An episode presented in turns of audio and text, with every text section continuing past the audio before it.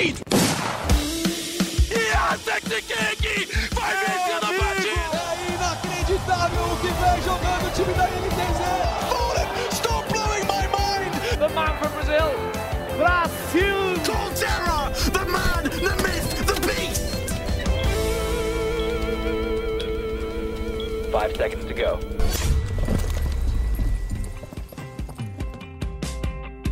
E aí, tá começando o Early Game. Eu sou Alessandro Jodar, repórter do Globo Esporte, e hoje a gente preparou um episódio para você que tem aquele sonho de ser pro player, que olha os jogadores profissionais e pensa, pô, imagina como não é legal ser um jogador e passar 24 horas por dia pensando naquele game, treinando, se dedicando àquilo, até ser campeão. Para você que tem esses sonhos, hoje a nossa ideia aqui é acabar com eles esmagá-los, mostrar todo o lado B, tudo que você não sabe e quais são as dificuldades que não aparecem para quem está ali bonitinho na foto.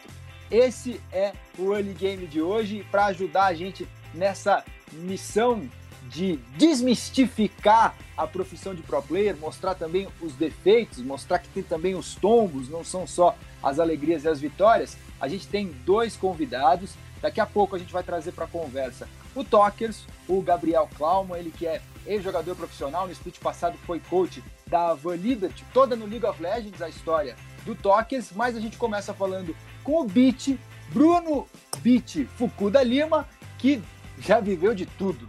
Começou no CS como jogador, depois teve uma experiência no LoL, na Kabum, em 2013, foi coach, tudo que você pode imaginar nessa vida é, no cenário de esportes. Bit, é um prazer enorme falar com você e ajuda a gente então, logo de cara, qual que é para você a maior ilusão, assim, o, o, maior equívoco do pessoal que pensa em ser pro player?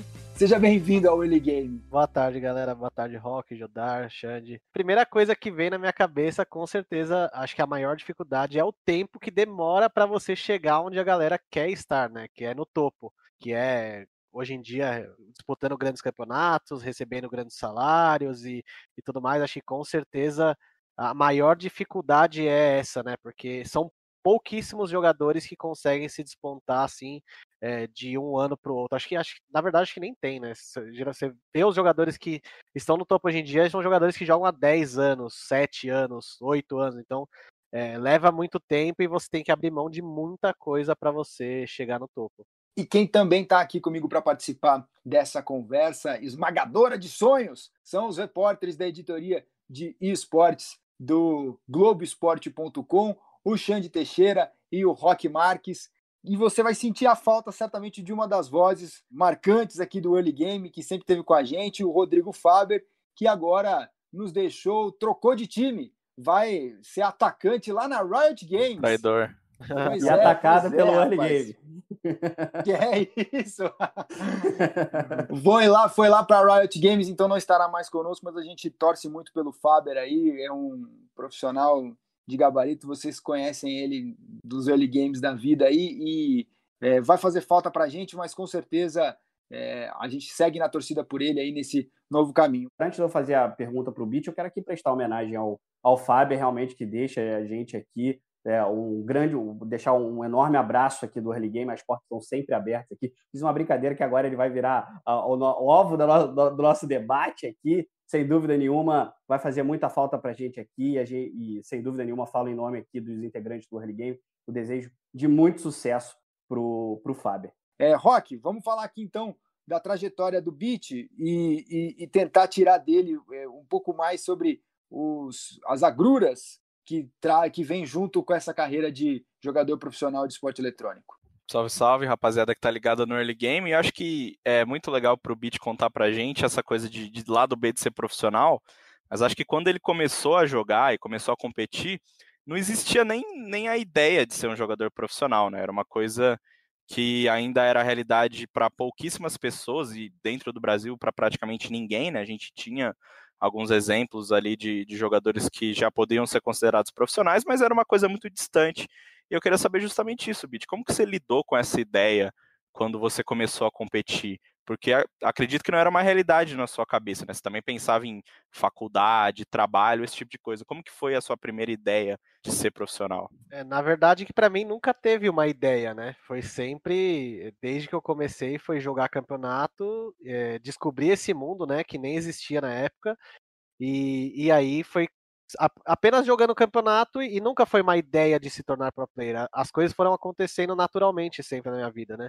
É, eu comecei jogando campeonatos de bairro, depois a gente via que tinha campeonatos fora do nosso bairro, então a gente ia jogar em outros lugares, depois a gente viu que tinha campeonatos em outras cidades e as coisas sempre foram crescendo naturalmente. Claro que antigamente as coisas eram muito diferentes do que é hoje, né? Praticamente não tinha nenhuma informação, é, era realmente você ir descobrindo esse mundo, mas realmente era só Cara, tem um campeonato lá naquele bairro no Tatuapé. Ah, puta, é longe, mas vamos aí, vamos aí, vamos lá jogar. Chegava, perdia o primeiro jogo, ia embora. E, cara, não desistia porque gostava, né?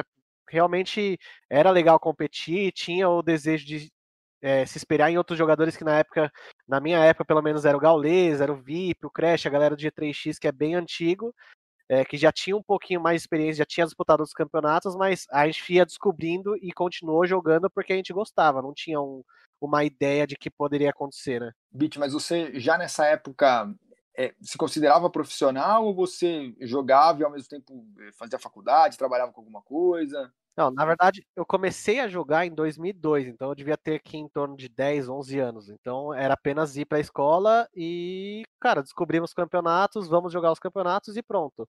Quando eu me tornei profissional de verdade, na verdade, quando eu já estava quase a me tornar profissional, era quando eu entrei no GC, que já era um time que já disputava campeonatos nacionais, então já era em 2003 ali, já tinha alguns qualificatórios que levavam para campeonatos nos Estados Unidos, levavam para campeonatos na França, então tinha SWC, a CPR, então o nosso objetivo não era tipo ganhar salário porque nem existia, acho que só o MBR na época tinha salário. Então a nossa, a nossa ideia era simplesmente jogar os campeonatos, classificar e jogar o mundial e tentar ser o melhor do mundo. Não, não era nada a ver com dinheiro ou nada do tipo. E, e, as coisas foram acontecendo dessa maneira. Quando eu me tornei realmente um jogador profissional, que eu tive meu primeiro salário, foi quando eu entrei no MBR, é, que eu assinei meu primeiro contrato. Até então, desde 2002, acho, até 2007, eu nunca tinha recebido um salário. Então foi apenas jogar por diversão e ganhar dinheiro realmente é, indo viajar para cidades, disputando campeonatos e ganhando dinheiro de campeonato mesmo. Então nós estamos falando aqui de 13 anos atrás, 2007, quando Não, 2000... o Beat se profissional. É, 2007, isso, exatamente. 2007. 13 anos atrás. É, será que os, os problemas, as dificuldades que os jogadores enfrentavam naquela época, os profissionais, são similares, tem é, paralelo com o que a gente é, pode presenciar hoje?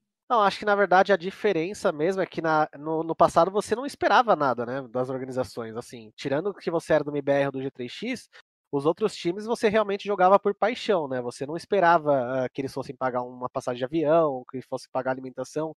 Hoje em dia, então, você sabe que isso é muito, muito realidade, né? Todos os times são meio que obrigados, teoricamente, por contrato, e muitas vezes é fazer esses custos básicos, né? E algumas vezes, quando você não recebe, você fica, cara, bem chateado e você começa a ver que as coisas não são tão fáceis assim como a galera acha que é. E aí, Xande? O que eu ia completar ali do Beat é que na primeira prateleira do esporte eletrônico, não, aí já há uma, uma espécie de profissionalismo maior. E, e o que o Beat estava falando no início sobre é, o tempo de maturação até você chegar ao topo da carreira, né? Quando você tem um cenário ainda incipiente, embrionário, é, essa distância é muito pequena, né? Porque o cenário ainda não está completamente consolidado. Agora não, é praticamente uma maratona. Para você chegar no topo do CS hoje, você vê, por exemplo, a trajetória da Fúria, né? Que é uma trajetória que gestada ao longo do tempo, né? E precisa ficar pelo menos um ano, um ano e meio ali na alta prateleira para conseguir os primeiros campeonatos. Então, realmente, essa maratona é um pouco maior. Bit, mas eu quero te perguntar o seguinte, cara. É, no futebol, a gente sempre traz aqui muito esse paralelo, né? Eu sou até chato com isso, tento fazer com que isso não apareça, mas acaba sendo recorrente. Tem muito essa discussão, principalmente quando a gente fala de novos atletas, e no esporte não é diferente, a gente está falando ali de garotos na adolescência, início da fase adulta, né? Você, então, muito precoce, com 10 anos, é, sempre tem a discussão do que você abriu mão da sua vida em nome do esporte eletrônico, né? Muito se fala em vida social, baladas e tudo mais. Embora o ambiente do esporte eletrônico é, seja feito de pessoas nesse primeiro momento, não quero aqui estereotipar, mas de pessoas que é, é, são mais afeitas a, a pode ao, falar ao nerd, gente, pode falar nerd. Não, não, não, não é nerd não. o, que, o que eu ia dizer é afeitas ao convívio online, né? Não tão, tão ao convívio offline, como, por exemplo, jogadores de futebol, enfim, sempre presentes em muitas festas. Nem era esse, mas tá, pode ser também. Vou, vou me render a esse, a, a, a essa, a, essa, esse ponto do rock.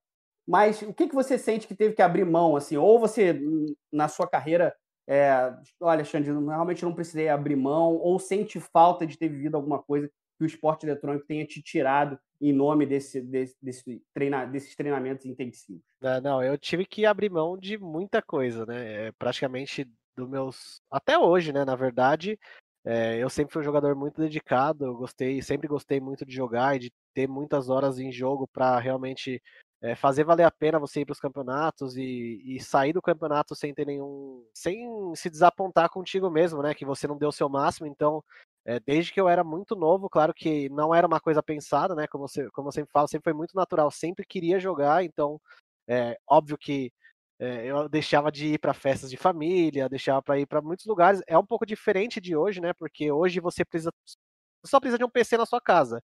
Então, antigamente a gente tinha que sair de casa, né? A gente ia para lan house, a gente socializava muito mais porque a gente encontrava não só o seu time, como encontrava outros times, encontrava gente na Lan House, então era bem diferente do que é hoje em dia. Hoje em dia, às vezes você pode estar jogando aqui, você passa no seu quarto, cara, horas e horas e, e é tudo pela internet, né? Tudo ali no Discord, no TeamSpeak, é muito diferente a, é, a criação das pessoas hoje em dia, né? Mas é claro que eu abri mão de muitas coisas, né? Porque a gente jogava muitos campeonatos na época, principalmente é, quando eu era mais novo, a gente jogava campeonatos, cara, todo final de semana em uma em cidade do interior de São Paulo, às vezes ia sábado para uma, domingo para outra, treinava de segunda a domingo, é, era coisa de tipo ir para a escola, voltar, ir para LAN, treinar, dormir, ir para LAN, tipo, escola, treino, dorm, dormir. Só isso, cara, por muitos anos. Então, é, eu tive que abrir mão de muita chegar onde eu cheguei hoje em dia. Eu praticamente ficava mais fora do Brasil do que no Brasil. Então, claro que você abre mão de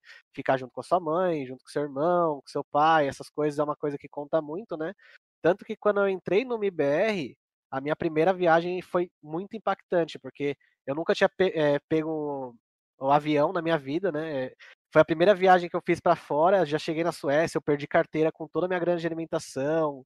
Eu lembro que os treinamentos estavam indo péssimo, cara. Isso psicologicamente eu lembro que para mim foi muito desgastante. É, sozinho lá, né, com 16 anos, claro que tinha meus os jogadores do meu time que eu já conhecia há bastante tempo, mas querendo ou não, com 16 anos, você fora do país, é, os resultados indo de mal a pior, você jogando muito mal, cara, para mim eu lembro que nessa viagem teve uma, até um dia no hotel que eu chorei bastante sozinho, não queria que, meus, que a galera do meu time descobrisse, né? Porque é, foi um momento muito difícil, aquilo lá foi um baque psicológico bem grande, principalmente porque eu tava jogando muito, muito mal por ser minha primeira experiência. Mas, cara, é, acho que também tem a questão que a proporção hoje tomou outros números, né? Aquela época não tinha essa questão de mídia social, da galera te xingar, tinha, mas num número muito mais abaixo. Então, é, acho que isso realmente cresceu muito e acho que tem um impacto muito maior do que antigamente. E para uma criança de 16 anos, né, tá fora do país, lendo, lendo tantas besteiras, às vezes você não está jogando bem, é, você está sentindo falta da sua casa, você não está se sentindo seguro no lugar que você está, isso pode afetar bastante. É, isso seja com 16 anos ou com 19, Sim. 20. E Bit, é, você tocou num ponto que acho que é muito legal, que a gente já até discutiu aqui no Early Game, que é essa influência que as redes sociais têm em cima dos jogadores. É, eu sempre falo aqui que a galera dá muito valor. Eu sei que não é fácil você simplesmente ignorar, mas enfim, o, os jogadores tendem a dar muito valor, e como você falou, você cresceu sem isso, né? Com, com sem tantas, tanta, tanta interação com as redes sociais. E hoje, você, além de ser mais experiente, você convive com jovens que convive né, e comanda um time com jogadores jovens que podem vir a sofrer com isso. O Meyer teve muito isso no MBR, por exemplo, né? É, foi um jogador muito criticado, até por ser argentino jogando em um time brasileiro, mas tem jogadores até mais jovens que o Meyer, né, no, no seu time, com o Trai. É, então, como que você lida com, como, como você acha que isso te ajudou, né, não ter as redes sociais, e como você lida hoje com esses jovens jogadores, é, orientando eles para lidar com toda essa pressão? Cara, é bem difícil, assim. É, até eu mesmo, mesmo sendo experiente, é, eu não consigo abrir mão de ficar olhando minhas redes sociais. Claro que é, não consigo nem comparar a minha rede social com, por exemplo, um jogador como Fallen ou Taco, que é bastante criticado às vezes. É, são proporções que eu acho que apenas um. Acho que nem os jogadores do próprio time conseguem conter. É coisa realmente que. Por isso que é tão importante hoje uma equipe, é, uma organização ter equipes preparadas para isso, né? Como psicólogo e outras coisas, porque faz parte do mundo, né? Assim como agora o, tem no futebol, agora tem no esporte também, é muita gente, é muito, são muitas mensagens quando você perde. É difícil você não abrir as redes sociais, cara, porque quando você ganha, você quer abrir também para ver as coisas boas. Então, quando você perde, mesmo que você não leia todas as mensagens, você sempre acaba deixando passar uma, outra, e aí você quer bloquear, às vezes você quer responder, aí você escreve, mas apaga. Então, às vezes você até no impulso acaba escrevendo por, por realmente impulso, né? Você quer mostrar que o que a, o que a pessoa está falando não é verdade. Então é difícil. Eu, eu, acho que realmente o lado mais fácil disso tudo é você ter uma equipe preparada com psicólogo é, para você conseguir blindar realmente os jogadores, porque deixar os jogadores sem olhar a rede, rede social, eu acho que é bem difícil. Eu acho que até no futebol, ou todas as modalidades, acho que eu não sei um caso de um jogador que não olhe, não faça. Acho que o Taco, uma época que fazia isso, né? Ele deletava os aplicativos do celular em época de campeonato, alguma coisa assim. Mas é realmente é bem complicado. Acho que a equipe preparada seria a melhor solução para isso tudo. O Bit, e dentro desse contexto de estar tá jogando e depois ir para as redes sociais, é, me chama a atenção um, uma característica que eh, ela está presente em todos os esportes eletrônicos e que é muito diferente do que a gente tem nos esportes tradicionais, que é o fato de vocês não terem um, um, um limite físico que é, imediatamente interfira no seu desempenho dentro de jogo.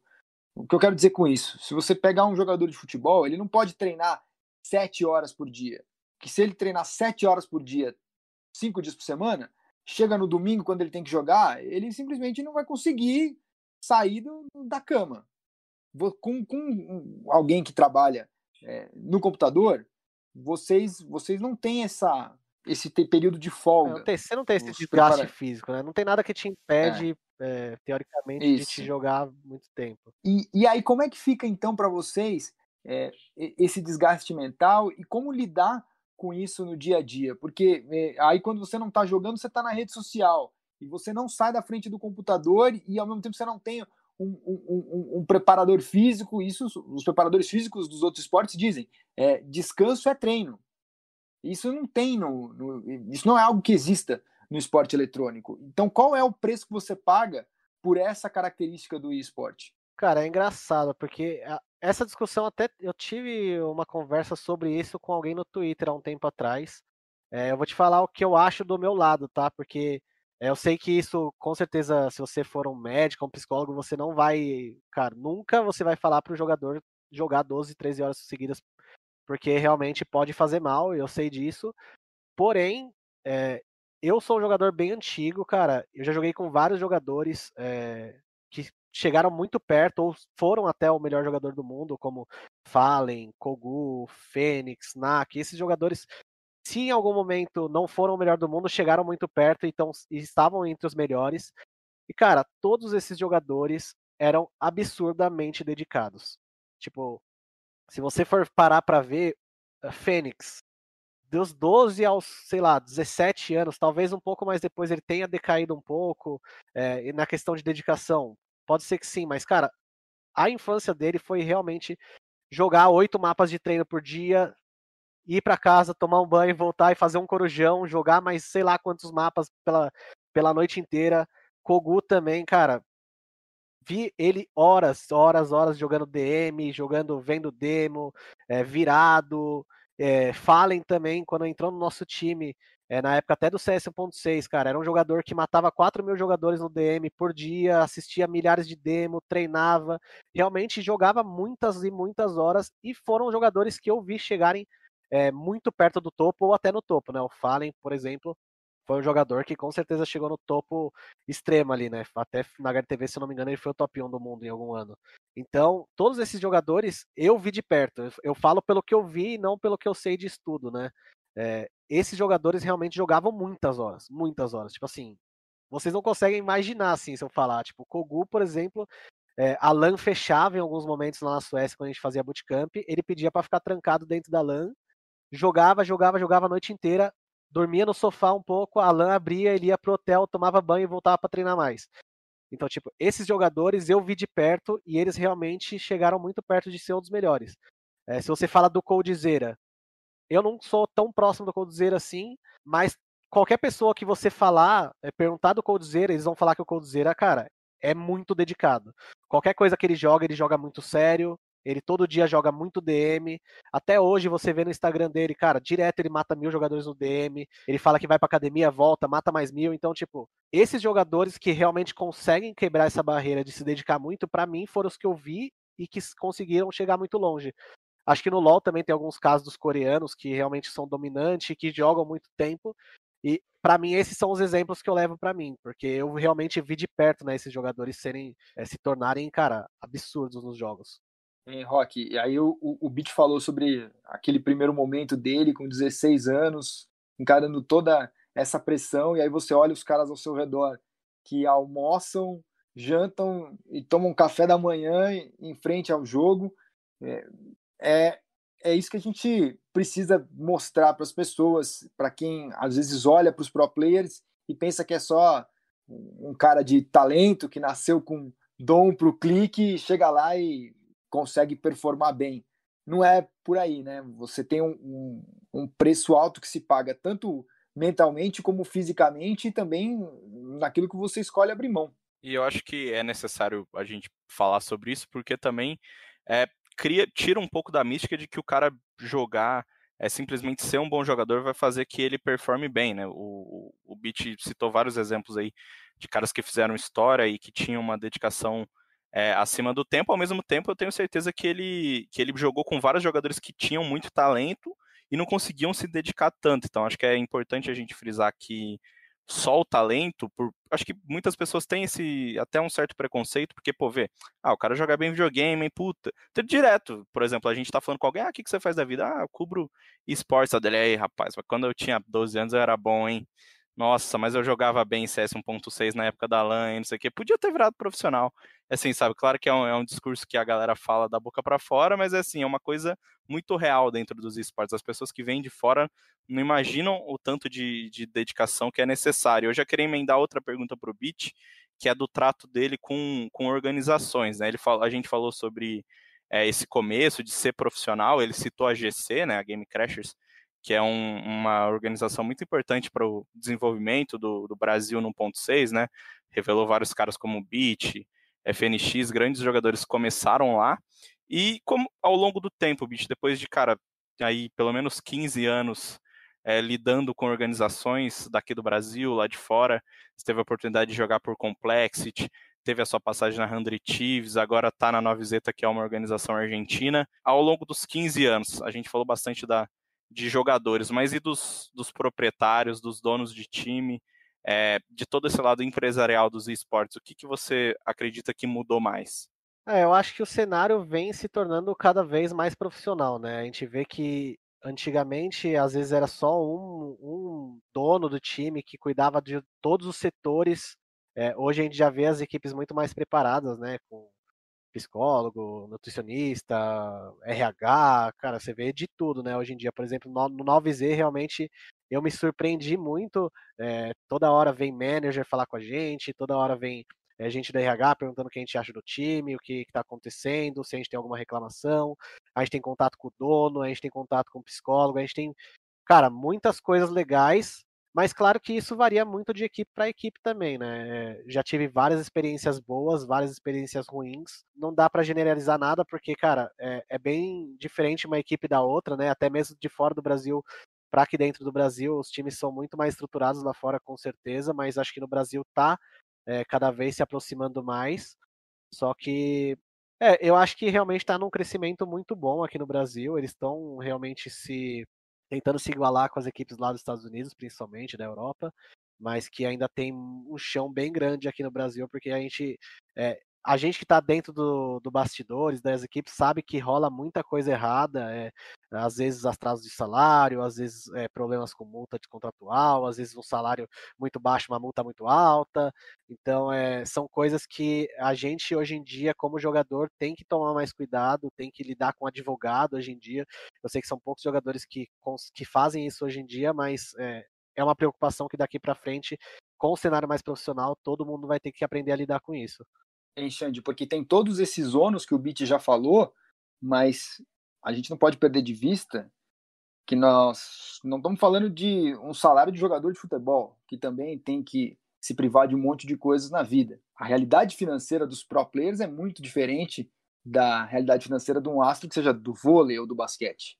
Sem dúvida nenhuma. É, ainda que esteja envolto nesse glamour todo, né? Ainda que seja o futebol também esteja relegado a uma pequena minoria os grandes salários, né, e a grande maioria, tem vários estudos aqui no futebol brasileiro de que mais de 90% dos jogadores ganham menos de um salário, ganham um ou menos de um salário mínimo, e no esporte não é diferente, né? É porque a gente só tem o olhar, gente, o, o garoto só sonha com a alta prateleira. Então ele só mira naqueles jogadores que realmente têm alto rendimento e altos salários também. E aqui no Brasil, colocando é, você vai colocar aqui o MIBR, vai colocar a Fúria, os times do CBLOL, realmente ali você tem ali uns salários que não chegam perto dos grandes astros do esporte, é bem verdade, mas que também são um pouco desconectados da realidade brasileira para o bem, né? Um jogador de CBLOL hoje, da alta prateleira, ganha um salário, se a gente colocar um cenário brasileiro, realmente razoável, sem dúvida nenhuma. Mas a gente tem que lembrar que ah, o esporte eletrônico é feito do todo, né? E a grande parte deles assim não tem realmente esse salário aí tão grande. Se colocar hoje no CBLOL, por exemplo, tem jogadores ganhando 20, 15 mil reais, alguns jogadores estrangeiros recebendo em dólar e recebendo bem também. Na realidade brasileira, sem dúvida nenhuma, isso é alguma coisa relevante. Eu quero continuar nesse ponto do, dos salários com o BIT. Eu queria perguntar para ele como, como é que ele enxerga realmente essa evolução salarial ao longo do tempo. A gente hoje tem grandes marcas apoiando o esporte eletrônico, né? Você acredita que os, que os jogadores hoje eles são remunerados à altura ou ainda há uma espécie de subvalorização ali dos jogadores, ficando a maior parte dessa fatia para as organizações? Porque assim, diferente do futebol, né? Futebol são clubes sem fins lucrativos, enquanto no esporte eletrônico são empresas que visam o lucro e aí tem a sua relação patrão e funcionário e o jogador ainda que não reconheça em algumas esferas não reconheça isso, é funcionário. Só para trazer no CBLOL, só agora a gente está discutindo um piso salarial. Depois de tanto tempo aí, depois de seis anos de liga, só agora está sendo discutido um piso salarial para que todos os jogadores, ainda que seja o início de carreira, tenham ali uma remuneração mínima. O que você acha, Bit, dessa questão da evolução salarial? Acompanhou o tamanho da bolha que os esportes se transformaram? É, eu acho que falando de CS é um pouco de bem diferente, na verdade, do, do League of Legends, por exemplo, né? Porque o CS realmente é muito mais independente, é, tirando o Clutch, que agora tá dando um, cara, um incentivo bem legal para os times aqui no Brasil, principalmente para as organizações conseguirem dar gaming house e tudo mais para os jogadores, uma condição de estrutura muito melhor. É, acho que é o único campeonato, né? Então é, é um pouco difícil, é, eu sei, eu tenho essa noção, mas comparado com os times lá dos Estados Unidos é, é totalmente, é, é, muito distante ainda, né? Principalmente pela situação do dólar, né? Se você vai jogar o salário de um time mediano para baixo lá dos Estados Unidos é equivalente de um time aqui no Brasil. Então é realmente bem difícil ainda no Brasil se você está nas equipes menores. Eu, eu, eu, sinceramente não sei como que está a faixa de salário de times do Brasil mas acredito que não seja muito alta, tirando, claro, IBR, Fúria, os times que jogam lá fora, né, dos Estados Unidos. É, é uma situação ainda bem difícil, mas, cara, é realmente, por enquanto, eu ainda acho que, pelo menos pro CSGO, diferente do LoL, né, ainda é muito por amor, né, porque tem muitos jogadores aí que é, recebem realmente muito pouco, talvez, cara, mil, mil reais, mil quinhentos reais, isso daí para 2020 a gente sabe que é um salário bem baixo. Cara, se você mora aqui em São Paulo, por exemplo, você nem consegue viver com uma grana dessa. Então, é realmente bem difícil ainda a situação do CSGO, mas eu acredito que está melhorando bastante. O Clutch já foi um início é, bem legal. A, a, acho que a premiação dele, se eu não me engano, era tipo 360 mil reais na, na, no semestre. É, grande parte dessa, desse dinheiro ia para as organizações, então ajuda as organizações a se manterem, ajuda a melhorar o salário dos jogadores. Acho que isso daí foi uma iniciativa bem legal e conforme as coisas vão aumentando, isso vai é, se profissionalizando mais, vai arrumando mais patrocinadores e as coisas vão melhorando para os jogadores também. Acredito que esse seja o caminho, né? E, Bit, você falou sobre essas diferenças de, de CSGO e LoL, e agora a gente está na época oficial do ano que a gente fica discutindo porque o LoL brasileiro é tão ruim, né, com, com o Mundial chegando. E eu queria que você falasse sobre outro assunto que também sempre vira discussão, que é a coisa do circuito aberto contra circuito fechado. É uma realidade que a gente discute à toa, porque não vai mudar por conta do Brasil, por conta de outras regiões menores, mas você é um cara que teve a oportunidade de se criar dentro de um circuito aberto até demais, né? Não tinha CS 1.6, é pior do que hoje, não tinha nenhum tipo de apoio da Valve ou, enfim, de grandes empresas também organizando aqui no Brasil, a gente só foi ter isso depois, mas para o final do 1.6. É, você que foi um cara criado, moldado no cenário aberto e depois teve uma pequena experiência né, no cenário fechado, porque também no seu tempo de LoL era basicamente um cenário aberto, né, não tinha a Riot não estava tão próxima quanto está hoje. Mas para o seu desenvolvimento, o quanto você julga que foi importante estar tá nesse cenário aberto, viajando lá para fora, jogando vários e vários campeonatos, e como você vê o jogador de cenário fechado? Se ele é um cara que é mais acomodado, se ele é um cara que tem um ego maior, se é um cara que teve que se esforçar menos para ter as coisas, então hoje é, é tá num, num, patamar diferente que vocês estavam lá no passado. É, a primeira, pessoalmente, acho que assim, você tá disputando campeonatos durante, sobre o mundo inteiro, viajando, é, conhecendo novas culturas, novas pessoas. Acho que para mim isso daí foi uma coisa que o CS me trouxe que é impagável. Então acho que esse é um ponto com certeza positivo do, do cenário aberto, né? Ah, pelo outro lado, claro que o cenário fechado traz uma estabilidade muito maior para as equipes e para os jogadores. É, não é à toa que o cenário do LoL, acho que no Brasil, pelo, principalmente, é, os salários, cara, são muito maiores, a estabilidade é muito maior, os jogadores, a gente sabe que os jogadores de LoL têm uma, uma situação financeira, cara, bem boa é, para muitos jogadores, né, que estão no CBLOL, pelo menos, pelo que eu sei, e, mas, cara, é, a gente teve uma experiência de quando o MBR acabou, que era basicamente a gente não tinha patrocínio, então a gente meio que se tornou um time de circuito fechado.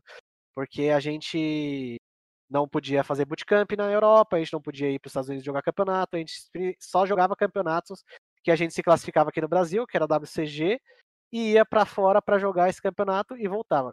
É realmente muito difícil você sendo jogador para você ter resultados lá fora, porque Primeiro que, cara, você já tá indo lá falando, essa é a minha única chance. Então isso já é um, cara, um pensamento muito ruim, porque os times que estão lá fora, eles estavam jogando o campeonato da hora e a gente ia para lá uma vez, cara, a gente tem que ganhar esse campeonato. Então isso já traz uma coisa muito ruim para você, uma pressão desnecessária. E a gente sentiu na pele, né? A gente ia para lá, a gente jogava contra o Nave, não tinha como você treinar aqui no Brasil e você chegar lá fora e disputar contra times que estavam jogando entre eles. Então a gente ia lá jogar contra a Nave, o Nave treinava contra o SK, contra o NiP, contra não sei o que, todos os times de nível altíssimo e a gente treinando aqui no Brasil, cara, a gente não tinha chance nenhuma. Mesmo a já jogando é, por muitos anos CS, cara, realmente essa diferença de você você treinar fora, jogar em alto nível e você jogar no Brasil só em baixo nível, é, é difícil você evoluir. Acho que, cara, isso indiscutivelmente é o problema do nível do LoL aqui no Brasil. Você não tem trocas de experiência, você vai lá para fora. É, acho que até a situação de bootcamp deles não é tão favorável, porque, é, se eu não me engano, o time que vai para lá ele não consegue treinos contra time tão bom, então é diferente do, do CSGO, por exemplo. Se eu for com a 9Z hoje em dia para fora, a gente consegue treino contra o Liquid, contra qualquer time. Mesmo que seja um mapa, dois mapas, três mapas. Às vezes nem tanto assim, mas a gente consegue treinos. É, já a galera do LoL, cara, essa troca de experiência ela é muito baixa e fora que você só tem uma oportunidade no ano, então é muito difícil de você chegar lá sem treinar, sem ter experiência, com toda essa pressão de, cara, essa é a minha única chance, não posso errar. Se eu fizer isso aqui, pode ser que dê errado. É bem difícil você jogar assim, porque, cara, o jogo competitivo você não pode ter medo, você tem que estar tá sempre muito confiante. Hoje, psicológico, como a gente já falou, faz uma grande diferença. Você tá com a cabeça limpa, você não tá pensando no que as coisas estão pensando, as pessoas estão pensando fora, falando nas mídias sociais. É, tudo isso envolve muita coisa. Então, acho que o circuito aberto e fechado tem prós e contras. É, em questão de nível de jogar lá fora, com certeza o aberto é infinitamente melhor, porque você está treinando, está jogando, mas é, financeiramente a gente vê que o LoL é muito melhor, muito mais estável aqui no Brasil, é, tanto para as organizações que querem estar no CBLOL, por exemplo, a gente viu que é, pagaram granas altíssimas para estarem na, na, franquia do CBLOL, é, então provavelmente deve valer a pena, né? E para os jogadores também. Bit, e para encerrar com você, você agora é pai, né? Como é, é o nome do, do Luca. Do seu filho? do Luca. Quanto, quantos anos? Ele tá com um ano, vai fazer dois meses. Um ano e dois meses vai fazer. Muito bem. E você deu o exemplo né, de outros jogadores com quem você conviveu e viu ali a, a dedicação deles, a maneira como eles se entregavam ao game. E, o seu filho, você incentivaria o menino aí a, a, ser um pro player? E se você visse que ele estava trocando a escola pelo jogo, qual seria a sua atitude? Pensando então assim na sua própria pele, olhando ali na sua família, como é que você lidaria com isso? Cara, acho que assim como foi a minha escolha, é, que foi natural, é realmente eu, assim como uma pessoa gosta de guitarra, às vezes quer seguir essa carreira, outra pessoa gosta de é, jogar bola, tem quer seguir essa carreira. Cara, acho que essa é a escolha natural da vida de qualquer pessoa e você não tem por que impactar e tentar incentivar ela a fazer outra coisa, porque realmente isso acaba sendo não sendo bom para a pessoa, talvez no futuro. É, então, se ele quiser, cara, com certeza eu vou apoiar e, mas em questão de escola, essas coisas, a gente é, tá vivendo uma época que eu acho que os esportes não acaba mais. Eu acho que daqui para frente é uma coisa que só cresce. Então, cara, se ele tiver, sei lá, seus 15 anos, tiver que esperar dois anos para é, terminar o colégio, a gente vê muito isso na Europa, né? Vários jogadores, é, por exemplo, o Bimas do Mouse Sports, o Hops, são jogadores que estavam em altíssimo nível e conseguiram conciliar tanto a escola com os treinos, viagens, é tudo uma questão de conversa e você realmente. É, o Zayu também, que é um jogador que a mãe dele não deixou ele de jeito nenhum ter, é, entrar em nenhum time profissional até ele terminar o colégio. Logo depois que ele terminou, ele entrou no Vitality, tipo, virou o melhor jogador do mundo. Eu acho que é, tem passos hoje em dia, não é igual antigamente, que, cara, você foi chamado para o MBR, ou você entra no MBR, ou, cara, seja lá, sei lá quando que você vai ter outra oportunidade, porque nem tem outro time que tem aquela estrutura. Hoje em dia, muitos times têm estrutura, muitos times conseguem é, é, fazer você viver esse sonho, e então você pode aguardar um ano, dois anos, e se ele quiser, cara, com certeza eu vou apoiar, porque é, você está fazendo a coisa que você mais gosta. Para mim, hoje em dia, eu não sinto como eu estou no trabalho realmente, mesmo tendo um filho, várias responsabilidades, eu quero realmente sentar no PC, jogar meu DM, assistir a demo, é, fazer meu time melhorar, quem sabe voltar a morar fora. Então, é, são coisas que são impagáveis. Você está fazendo a coisa que você gosta. Uhum. Ei, Xande, jogar CS não é desculpa para não fazer lição de matemática, então. Sem dúvida nenhuma. E a gente estava falando sobre enterrar os sonhos, né? E a gente tem toda, todas essas. É, claro que foi uma brincadeira no início do programa, mas assim, a gente tem todo. É, o nosso intuito aqui foi realmente desmistificar e também dar os pesos e as medidas também para essa, essa profissão de esportes eletrônicos, que assim como qualquer outra, também tem as suas agruras. Né? A gente vive aqui do lado do jornalismo também, é, também essa uma espécie de glamorização externa, né? As pessoas olham para a gente e, e veem de forma muito glamorizada, mas sem dúvida nenhuma, todas as profissões, e assim como a do esporte eletrônico, também tem as suas, as suas especificidades e os seus desafios, sem dúvida nenhuma. E antes de passar então para o Tokers, agradecer também o Rock que fez o contato com o Beat aí, proporcionou para a gente esse primeiro bloco excepcional. Obrigado aí, Rock, e ao Beat também. Claro, acho que o Beat é um cara que consegue adicionar muita história para a gente, porque tem uma carreira bem peculiar, né? Um cara que tá desde o começo disputando em alto nível até hoje, e conseguiu ter essa, essa passagem no LoL aí, ganhou até título, né? Melhor Elise do Brasil e afins. Mas é muito obrigado aí, Bit, por ter ajudado a gente a desmistificar isso um pouco. E muita, muita sorte para essa continuidade de carreira que já vão, vão bons anos. Muito tempo ainda antes de, antes de parar. Cara, é, parar acho que é difícil, hein, Rock? Talvez parar como jogador, mas seguir como coach ou como outra, outra coisa, algo daqui a uns anos, não sei, cara. Mas é, sair dessa área com certeza é uma coisa que eu não penso. Vou querer continuar na área de esportes, seja no LoL, seja no CS, seja de coach, jogador, cara, quem sabe, né? O futuro a gente não sabe, mas com certeza vai ser no esportes. Quem é coach hoje é o Tokers. Será que é mais fácil? Será que tem menos dramas do que ser pro player, jogador de fato? Vamos conversar com ele para descobrir. Bora!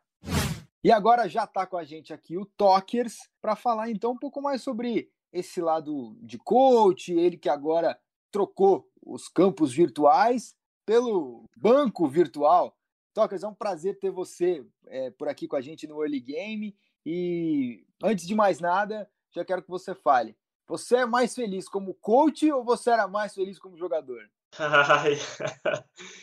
acho que acho que era mais feliz como jogador. Como jogador. É mesmo? Eu tenho, eu tenho um senso de, de competitividade muito grande, muito grande mesmo. Eu sou as pessoas mais competitivas que eu já.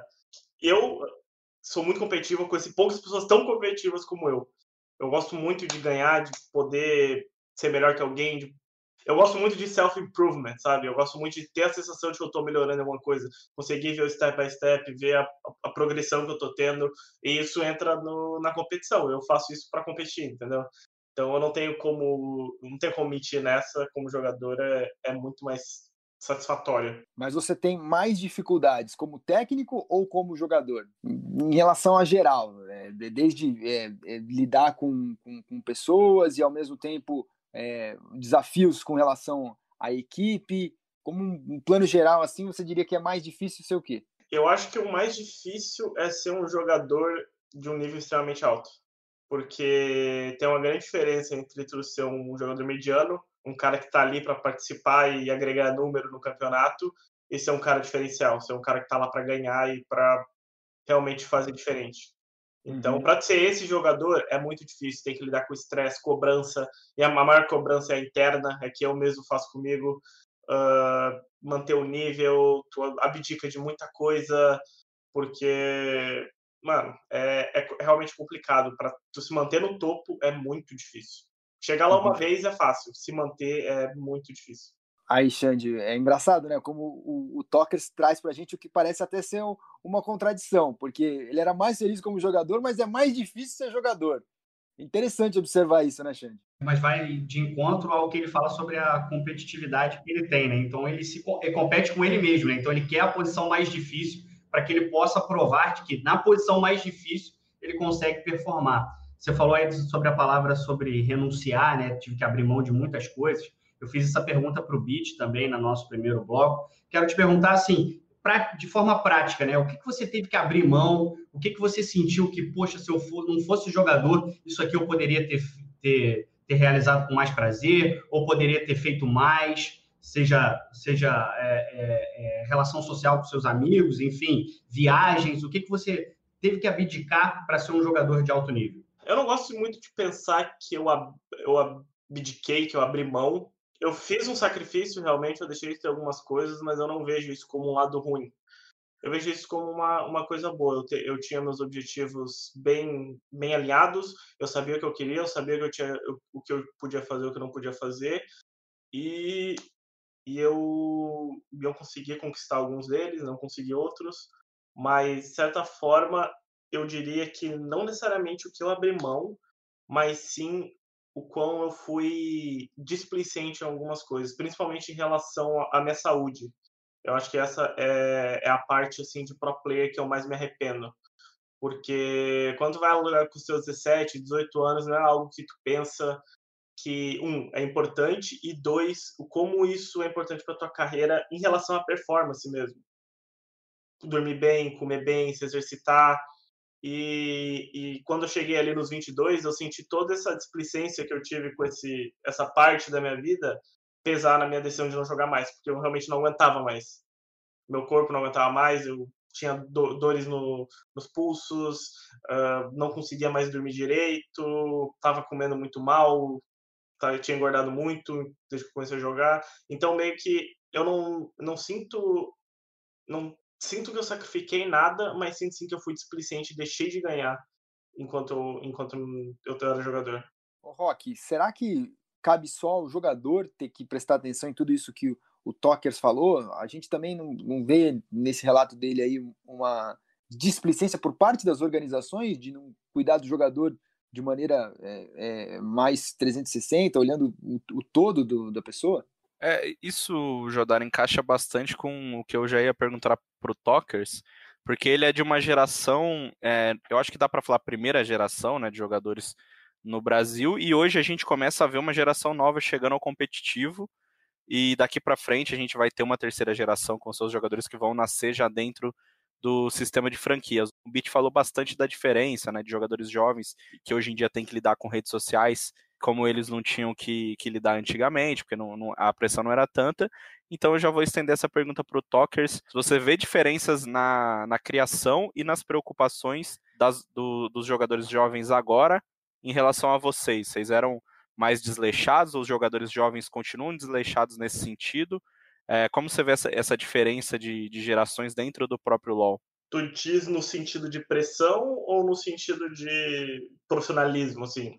É, você pode responder do, dos dois lados. Como, qual, quais são as diferenças que você vê dos jogadores jovens surgindo para o competitivo agora? Se eles conseguiram pegar alguma coisa de vocês, assim, é, se espelhar de algum modo, ou não fazer o que vocês fizeram e foi errado? É um pouco, acho um pouco superficial, talvez, o que eu vou falar, mas a principal diferença que eu consigo notar é que hoje é muito fácil ser pro player, certo? Hoje tu vai ali na, na no, no solo kill e pega top 50, pega, sei lá, 800, 900 pontos, um time vai te chamar e tu vai estar tá num time, seja academy, seja reserva, tu vai estar tá num time. Então, a nossa época, uh, a gente não tinha salário de início, a gente não tinha gaming house, a gente não tinha nada. Era literalmente, a gente estava ali pela ambição, pela ambição de tentar alguma coisa, e se a gente não desse o nosso 100%, o nosso máximo, a gente não ia conseguir nada, porque não tinha ninguém. Tinha muito jogador talentoso e muitos não vingaram. Por quê? Porque eles não tinham essa determinação, essa ambição. E hoje eu sinto que tem muitos jogadores aparecendo que não têm essa, essas duas características, essa ambição de querer algo muito, ou realmente estarem determinados a, a deixar algumas coisas de lado pela evolução. Então, uh, como hoje é muito mais fácil, a gente tem muito mais jogadores que estão ali por estar, sabe? E, e, eu acho que essa é a grande diferença dos jogadores novos para os jogadores antigos. A gente não tinha opção. A gente era ou dava vida ou não funcionava. E hoje eu sinto uma menor uma menor gana assim dos jogadores novos, sabe? Porque tá muito fácil. Mas com, com um número maior de, de, de jogadores também do que a gente tinha. Falando em números práticos, né? O servidor brasileiro hoje é maior do que era antes. É, você não tem também uma, um leque maior de, de, tipos de pessoas tentando entrar? Óbvio, óbvio. Sempre tem uns que se salvam entre esses, certo? Sempre tem os caras realmente que tinham a mesma mentalidade que os jogadores antigos, só que hoje. Mas ainda assim é difícil achar eles, e querendo ou não, a partir do momento que eles entram numa, num time, a gente torce para que eles estejam em uma organização que realmente utilize eles bem, e não faça um contrato de 10 anos e deixe eles de escravo lá dentro, entendeu? O que acontece bastante hoje no cenário. Xande, será que a gente vai ver mudanças em cima disso que o Tocas acabou de falar agora, de como as organizações tratam os jogadores? Acredito que sim. Com o sistema de franquias, isso realmente tende a dar uma, uma mexida, né? Você tem aí, agora, eu falei no, na primeira parte também aqui do nosso early game sobre o piso salarial dos jogadores, né? Isso realmente vai dar uma mudada e também a questão da competitividade, né? Os times não podem ficar ali nas, nas últimas posições do campeonato, então é, esse estilo de competitividade vai ficar também mais acirrado. Tocas, eu queria te perguntar o seguinte, cara, você participou ali da talvez a lineup mais famosa de todos os tempos aqui do League of Legends nacional. Chegou no momento em que vocês ganhavam tudo e se alguém se alguém fala em topo do esporte eletrônico brasileiro, o nome de vocês, sem dúvida nenhuma, tem que ser citado, né?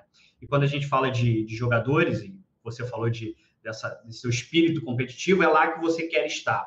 Quando você chegou lá, é, principalmente naquela vitória contra a EDG e tudo mais, que vocês ali talvez tenham atingido o grau máximo da, da lineup de vocês. Você sentiu falta de alguma coisa? Você chegou lá e falou assim, cara, eu queria estar aqui, mas não era do jeito que eu, que eu imaginava? Algo, te, algo te, te decepcionou ao chegar no topo? Cara, a única coisa que me decepcionou de chegar no topo é não ter conseguido prolongar ele mais, sinceramente. Acho que depois que a gente ganhou o DDG, a gente foi pro Mundial. É, jogar no Brasil não me satisfazia mais. Jogar CBLOL, ganhar CBLOL já era muito muito sem graça. Eu queria realmente era competir contra os melhores do mundo e saber que eu tinha essa oportunidade duas vezes por ano, no máximo, ganhando os dois. E chegava lá, era três, quatro jogos, já acabava e já ou tinha que ir para casa ou, ou continuava. Me, isso me era o que mais eu sentia falta. Eu queria mais daquilo, eu queria poder passar mais tempo jogando contra os melhores, eu queria mais campeonatos internacionais, só que não tinha. Sempre tinha que voltar para o Brasil e fazer tudo de novo. Então isso foi um negócio que me atingiu bastante, porque eu não queria ter que toda vez passar aquele degrau, eu queria logo ir pro, digamos assim, pro final boss. Você vê, Jodá, que até mesmo o topo ele é tedioso, né? A gente parece, isso é uma coisa que a gente não enxerga daqui desse lado, né? O cara tá vencendo ali o tempo inteiro, né? Parece que entra no modo automático, né? E a gente não enxerga. E quando a gente traz essa discussão aqui para o early game de do lado B de ser pro player, né? É de justamente tentar enxergar os problemas que o fã, ou até mesmo a gente não, não, não enxerga, né? Mas esse lado tedioso do topo, né? De você ter que voltar e, e competir com aqueles que você acha que você já está no nível acima. E esse é o problema do circuito fechado que o, que o Rock trouxe muito com, com o beat, né? Para mim é surpreendente, né? Até mesmo o topo pode ser tedioso. Alguns filósofos dizem que se o mundo fosse perfeito demais, ele seria chato. Talvez tenha até um paralelo com o que o Toca está dizendo é interessante mesmo. E, e, e Tokers, ao mesmo tempo, eu queria saber como é que é essa sua mentalidade é, contrasta ou combina com a das outras pessoas com quem você jogava na época. Isso também era um, um, problema que você encarava de é, perceber que você era mais competitivo do que quem estava do seu lado, ou quem estava no outro time. De que maneira essa essa essa sua é, cabeça é, é influenciava a maneira como você, você, você se relacionava com os outros? Cara, eu vou te falar que no início era bem pro problemático. Porque como eu era mais competitivo que os outros, na minha cabeça não não eu não conseguia entender porque os outros se comportavam da maneira que eles comportavam. Parecia que eles não ligavam para mim.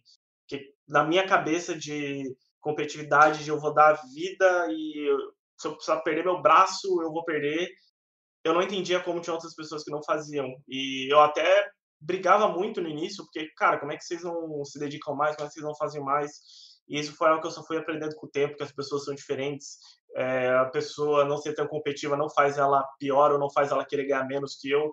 É simplesmente traço de personalidade. Então, no início foi bem problemático, mas também foi algo que eu aprendi a lidar com o tempo e eu entendi que eu tenho que usar minha competitividade, minha competitividade para ajudar, em vez de querer que os outros sejam tenham a mesma competitividade, competitividade que eu, entendeu?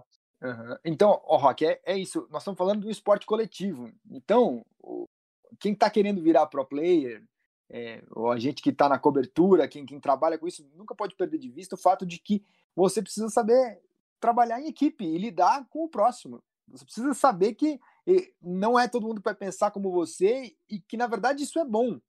Agora, nem todo mundo tem essa cabeça, ou, principalmente quem está chegando, consegue visualizar isso de uma maneira clara. Exatamente, ainda nessa, nessa linha de trabalho em equipe, é, a gente discute muito sempre o comportamento, o ego dos jogadores profissionais. É meio que é, é um meme, na verdade, né? Tipo, ego de pro player, esse tipo de coisa. E quando você está falando sobre. É verdade, é meme? É, bom, não sei, né? É um, a, a comunidade usa como meme, não sei se é, não sei se é verdade.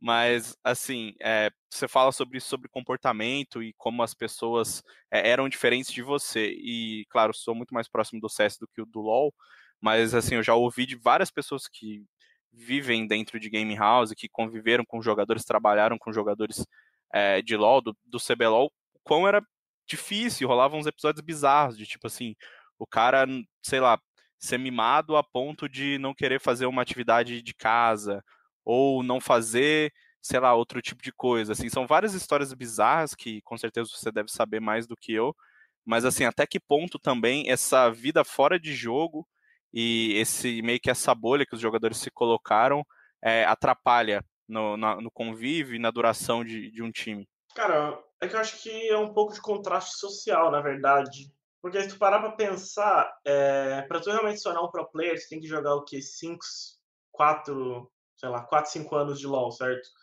E se tu começa ali com 17, 18 anos profissionalmente, quer dizer que tu começou a jogar com uns 13, certo? Tu começou a jogar logo com uns 13 anos e tu conseguiu jogar 4, 5 anos o suficiente para realmente chegar num nível alto, quer dizer que tu tem um padrão de vida relativamente bem acima do, da média da população do Brasil. Então, de certa forma, tu tem algumas regalias, certo? E às vezes, e muito disso vem um pouco de bastante, bastante já entra mimado no cenário, sabe? Isso eu acho que é o diferencial do jogador de LoL. Ele, ele já era mimado e ele já entra mimado no cenário. E isso eu posso falar por experiência própria, eu também era. Só que, como eu, como eu falei, como era mais antigo, a gente tinha essa, essa determinação né, de fazer funcionar. Então a gente, a gente conseguia relevar isso. Mas eu vejo muito esse negócio de ter muita criança mimada no LoL entrando agora, principalmente. Isso é perigoso, porque acaba desorganizando um time. Tu não consegue montar um time se as, se as pessoas não estão dispostas a, a doar um para o outro, a abrir mão de certas coisas, sabe? E eu sinto que falta muito isso é, para os jogadores de LoL aqui, principalmente para os novos. Bom, Tóqueres, eu quero continuar nessa linha. A gente estava discutindo isso algumas edições do Early Game sobre o corporativismo entre os jogadores, né? principalmente agora com a NTZ no Mundial, com aquele teleporte que o Tai é, equivocadamente deu no, em uma das partidas, né, que rapidamente se alastrou pela internet. Queria te fazer duas perguntas em uma, que é que eu acho uma dessa e a outra que é muito cara a você. Uma, você enxerga que o ambiente de vocês é um ambiente saudável do ponto de vista corporativo ou é um ambiente predatório em que os jogadores não se ajudam e pelo que eu, pelo que eu pude perceber desse episódio do Tai, alguns jogadores se manifestaram de forma a fazer piadas do companheiro que pode não ser de ti, mas é um companheiro de profissão. E ainda ficando nesse, emendando essa pergunta, você em alguns episódios é, ficou marcado por manifestações nas redes sociais. Como isso é pesado para o atleta? Ela acaba se conectando, né? Porque o Tai acabou sofrendo isso. Então, eu queria te fazer essas duas perguntas. Como é que você enxerga o ambiente dos jogadores? É corporativista ou ele é predatório? E quão pesado é lidar com as redes sociais com a comunidade brasileira? Pensando aqui, não sei se predatório seria a palavra certa, mas eu também não acho que seja corporativista, de certa forma, eu diria um meio termo, porque não existe uma unanimidade, digamos assim, entre os jogadores. Tem jogador que apoia o jogador, tem, tem jogador que realmente quer derrubar o outro, e assim, não, não tem um meio termo, sabe? Então eu não consigo responder essa pergunta porque eu, eu não tenho conhecimento suficiente para te cravar. Mas é, qual a segunda pergunta mesmo? A segunda pergunta é sobre as redes sociais. Vou insistir nessa só para que eu queria que você desse um carimbo, ainda que você não, não saiba colocar, mas assim, se você colocasse assim, o geral, você vê um ambiente mais saudável ou você vê um ímpeto do, dos, dos seus próprios atletas, é, ao invés de sair em defesa de um jogador, preferir um meme do que a defesa? A, a outra pergunta ah, é Assim, se tu for pensar nesse lado de se promover em cima do outro, e tu colocar isso como predatório é extremamente, é extremamente. A, ninguém tem, os jogadores não têm empatia de se colocar no lugar do outro e pensar, não, agora eu vou dar. Poucos têm, tá? Não vou falar todos, alguns têm.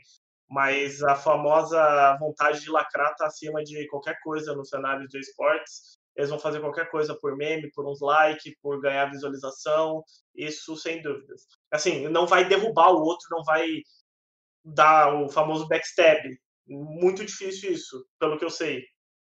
Em, jogadores de outro time, eu digo. Mas para ganhar curtida, comentário, essas coisas, a maioria não pensa duas vezes. Sobre redes sociais, qual é o impacto que tem para os jogadores e se isso realmente é um, é um ponto de atenção com a saúde mental de, de vocês que estão nessa, nessa linha de frente? É, a rede social acho que é fundamental. Uh, vi, eu, trabalhei com jogadores novos e eu vi o quanto impacta uh, certos comentários, certas ações em jogadores que eles estão ali do início para aprender, estão tentando subir e ter alguém para realmente estar tá o tempo todo pesando em ti é complicado. Jogadores mais velhos, eles até já estão acostumados, porque né, estão há muito tempo. Então, é saudável? Não, sinceramente, o que acontece é bem, bem perigoso, eu diria. Se tu tem uma, um, um mental muito fraco pode acontecer coisas bem, bem ruins contigo. Então, psicólogo é muito importante. Eu acho que procurar ajuda ou até saber até o limite de não, isso aqui não está mais dando para mim, vou ficar fora das redes sociais por um tempo. Eu acho que pode ajudar. Uma, uh, mas olha, eu acho bem perigoso as redes sociais hoje em dia para quem, principalmente para os times que estão indo, estão indo representar o Brasil agora, que tá uma expectativa muito grande para a gente voltar a retomar resultados e às vezes a culpa não é só tua de que tu foi mal lá fora qualquer time seria, só que, mano, são cinco que tomam a, a culpa e é aquilo, se tu não souber lidar, é, é bem perigoso para a saúde mental. Uhum. Ô, Tokers, eu queria trazer um episódio, algo que aconteceu com você e que acho que ilustra bem o que é a dificuldade de você ser um jogador profissional e é importante que é, a gente toque nisso, porque o episódio, a nossa ideia é essa mesmo, mostrar o, as barras que vocês são obrigados a segurar. E quando a gente teve a final do primeiro split de 2017, você era o titular ali é, no, na posição de mid, e na final é, você foi para o banco, você foi para a reserva e o Yoda assumiu a posição. E eu lembro de ver você é, é, arrasado com aquilo lá no estúdio onde acontecia o CBLOL na época, a gente tinha acesso aos corredores. Lembro depois de um dos jogos em que o Yoda foi o titular, você estava sentado ali no chão, é, e até achei na época que pô, a organização devia ter evitado aquela cena, alguém devia ter vindo com você, te levantado, dado aquela moral. Isso faz parte assim no esporte. Você tem um jogador que é, vai para reserva, mas ele é, é, ainda assim valorizado pela equipe. Enfim, coisas do passado. Mas eu queria que você falasse daquele momento e o que, que como jogador e como ser humano, você passou naquela fase. Bom, Vou, vou revelar aqui, então, eu acho, que, eu acho que nunca foi, foi revelado, na verdade. Uh, na época, foi dado que eu estava com, que eu tava com uma lesão no, numa tendinite. E realmente eu tinha dor na época, mas o verdadeiro motivo que eu, que eu não tinha jogado foi porque eu fui diagnosticado com depressão clínica. Então eu estava num estado depressivo bem, bem forte, assim. Eu não estava mais saindo da cama, não estava mais comendo, e eu não estava mais conseguindo treinar. Então, na época, é, eu estava totalmente fora do meu controle. Eu lembro que eu não conseguia, eu realmente não conseguia fazer nada mais. Então, o Yoda entrou e, obviamente, além do estado que eu estava, eu não tá jogando me desmoronou, sabe? Realmente acabou comigo.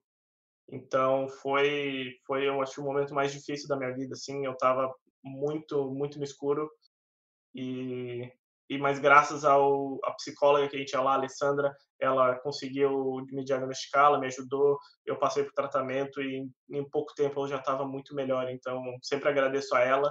Foi um momento mais difícil da minha vida e, e nada mais foi do que a carga de tudo que eu já tinha feito pesando em cima de mim. E quantos anos você tinha? Acho que 20. Não, não, 21, 21, 21. Quer dizer, é uma barra muito pesada, porque é, alguém que escolhe ser jogador tem que saber que talvez vá ter que encarar, porque o cenário Sim. às vezes te leva a isso. A sorte ainda que, é, digo sorte, porque naquela época o cenário nem era tão profissional como é hoje, mas ainda tinha uma psicóloga, podia não ter. E aí, que, que o rumo que a sua vida poderia ter tomado, é, mesmo com escolhas suas ali de ser jogador, do que você estava fazendo, é, é, enfim, no fim, que bom que deu tudo certo com a ajuda dela. Mas é importante que todos tenham a dimensão de que ser pro player é também esse lado, né, Tokers? Sim. Yeah. É, não, é muito importante. Como eu falei, uh, eu sempre acho que eu fui bem sortudo nesse quesito, porque todos os times que eu passei sempre teve psicólogos e sempre psicólogos muito bons. Eu trabalhei com, com o Cláudio na NTZ, com a Alessandra na Red, com o Kovac na, na, na Cage, e eu também trabalhei uh, com o Ronier aqui na Van, que também era muito bom. Então, sempre tive muita sorte com isso e sou muito grato a eles, porque todos eles me, me fizeram uma pessoa melhor e um atleta melhor também. E eu acho que as organizações têm que procurar isso, porque é fundamental para um, a evolução de um jogador, tanto como pessoa como profissional. E até para voltar, que a gente falou sobre esse choque de gerações e hoje é, a gente vê que o psicólogo é um, uma peça fundamental do staff em qualquer, é, em qualquer equipe Tokers, depois de você ter passado por isso e a Alessandra ter te ajudado, é, o quão essencial é para um jovem jogador ter esse acompanhamento psicológico desde quando ele entra num time academy, uma chance que vocês não tiveram, porque como você falou, você tinha que jogar, jogar muito e, e tinha que é, aparecer de alguma forma, né? Hoje você tem outras maneiras de conseguir rentabilizar isso, com stream, talvez com rotinas mais leves, mas para quem quer seguir a carreira é, a carreira profissional, o quão importante é esse acompanhamento psicológico desde o começo? Cara, é, para mim, League of Legends não é um jogo tático, é um jogo mental. Ganha o time mais forte mentalmente, porque é um jogo que a frustração ela tá o tempo inteiro ali. Morreu, tomou um gank, perdeu um dragão, perdeu um smite, cara, tu tem que ter mental forte para jogar LoL. E tu conseguir uh, desde cedo tu se agarrar no psicólogo e ajudar ele a te descobrir onde tu é fraco mentalmente, como tu consegue aumentar tua resiliência, é, em que aspectos tu tem, consegue melhorar a tua concentração, tu consegue melhorar talvez o teu sono, que eles podem ajudar também. Talvez tu seja um cara muito afobado, então o mindfulness, aprender a meditar. Se tu conseguir se agarrar nele e, e deixar ele te ajudar a fortalecer teu mental, tu pode ter benefícios absurdos na tua carreira. E chega a ser assim, uma diferença grotesca o quanto ele consegue te ajudar nessa parte mental e que consegue afetar a tua performance. Então, se eu fosse um jogador novo hoje, com a experiência que eu tenho, eu ia falar, se agarra, vê um psicólogo, vê se, se o psicólogo do teu time é bom, se agarra nele e, mano, suga. Todo profissional bom que tem perto de ti, suga o máximo possível de informação dele para tua carreira. É isso que eu, isso eu falaria 100%. E se você fosse comparar, então, essa função de jogador com a função de técnico, agora, depois de todo esse papo que a gente teve, é, quais são as dificuldades que um técnico precisa encarar no dia a dia? Cara, o técnico, ele tem que trabalhar muito bem com pessoas, certo? Diferente do, do jogador, onde o conflito é muito mais natural entre jogadores e muito mais tranquilo, como coach, tu tem que ter muito cuidado nessa parte, porque o time tem que ter harmonia e no final das contas o time tem que, tem que acreditar em ti, independente do que aconteça. Então, é um trabalho muito mais é, interpessoal, muito mais conseguir lidar as coisas, conseguir todo mundo. Tu tem que tentar tirar os 100% de todo mundo, em vez de estar tá melhorando você mesmo, entendeu? Então, é outra pegada, assim, completamente diferente. Xande, você. Já estamos até encaminhando aqui para amarrar com o Talkers. Que conclusão que você tira, né, juntando o que a gente ouviu dele, o que a gente ouviu do Beat, que dá para a gente falar sobre essa, esse lado B de ser jogador? É um esporte da mente, sem dúvida nenhuma. O Tokers aqui colocou o exemplo específico do League of Legends, mas acho que isso dá para se colocar para todos os esportes eletrônicos, não é um esporte da mente. É, e saúde mental, ela é fundamental, eu acho que nesses novos, nesses novos tempos que a gente vive, né?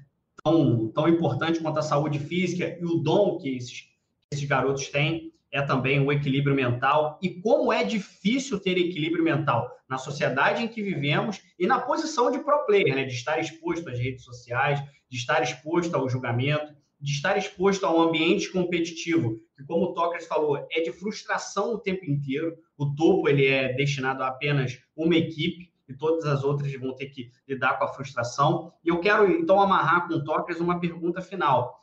É, olhando aí a tua carreira inteira, o que, que você colocaria como maior desafio a se lidar que a gente não consegue enxergar, que a comunidade não consegue enxergar, fala assim, ó, esse daqui é o principal desafio de ser um atleta profissional e o que você colocaria como a coisa que mais te, te oferece prazer em ser um atleta profissional?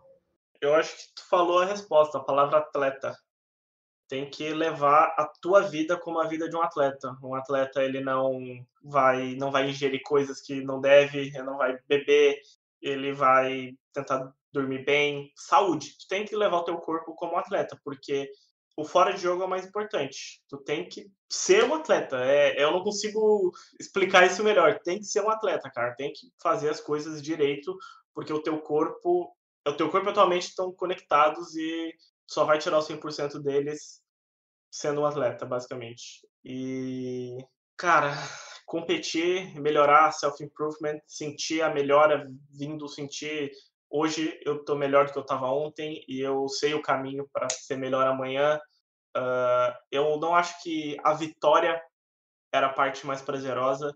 E acho que exatamente por isso que eu consegui vencer tanto, porque o que realmente me dava prazer era melhorar.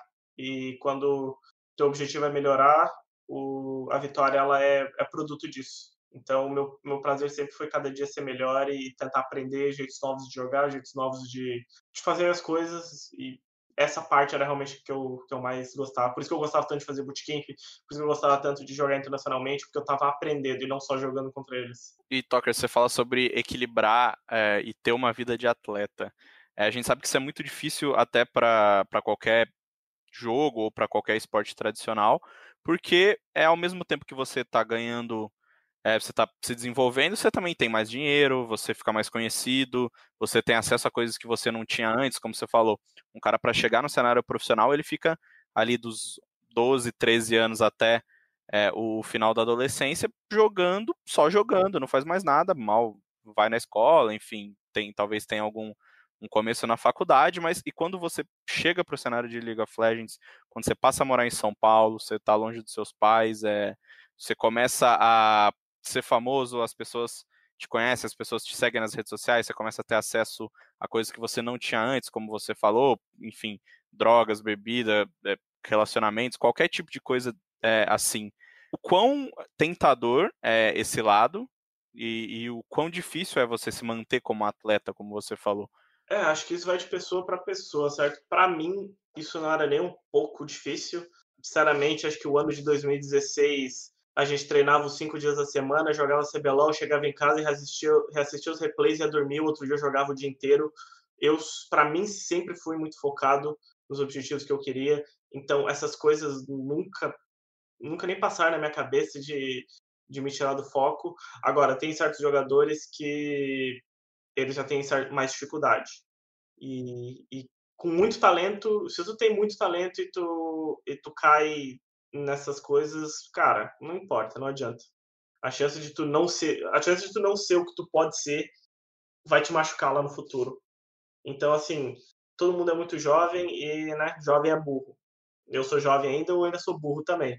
Mas realmente, cara, eu acho que a coisa que mais pode ajudar é bom, bons coaches, bons, bons psicólogos, bons, uh, como eu posso falar, é, mentores, digamos assim. Acho que mentores é importante, tanto desde o CEO até o, até o coach, que, até o head coach, é, sempre falar, tentar ajudar. Tu vai conseguir fazer o cara não fazer essas coisas? Tu pode proibir ele? Não, tu não pode. Tem que dar liberdade. O jogador tem a liberdade dele. Agora, é nessa que tu difere o cara que vai ser o melhor do cara que vai ser mais um. Muito bem. Tokers, você se considera mais um? Rapaz, não sei, cara. Eu acho que eu tive bons bons resultados, eu fico feliz com que com que eu consegui no Brasil, mas eu me considero mais um no mundo, porque eu não não consegui chegar nem perto de ter qualquer sucesso internacional. Então, como eu falei, eu nunca mais via o cenário como o Brasil, sempre como o mundo. E no mundo eu me sentia mais um só. Então foi esse o sentimento que eu terminei minha carreira. É pouco competitivo ou, ou não, o Tokers, hein?